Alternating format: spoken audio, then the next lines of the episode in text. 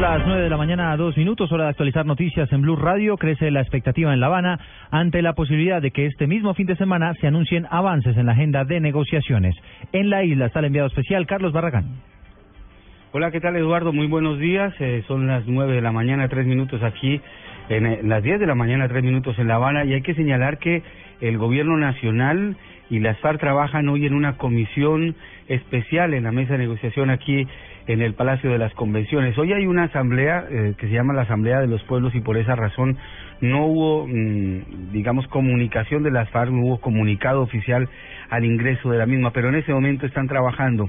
Realmente ya, eh, lo ha señalado el mismo Rodrigo Granda, está en la recta final lo que tiene que ver con el sistema integral de verdad, justicia, reparación y no repetición.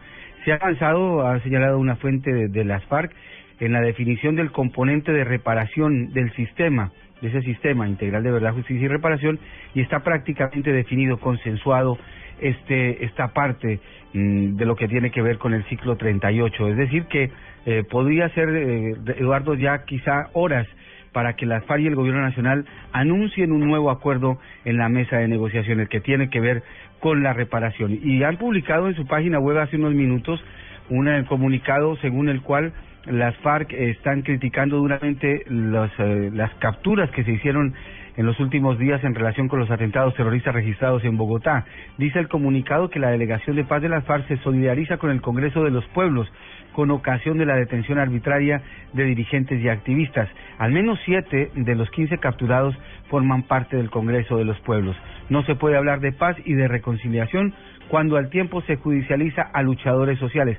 Pero vea usted la contradicción, Eduardo el, cuando arrancó este ciclo, o mejor, el, el, comienzo de esta nueva etapa de negociación, Pablo Catatumbo así habló de las operaciones y las investigaciones para capturar a los responsables de los atentados en Bogotá.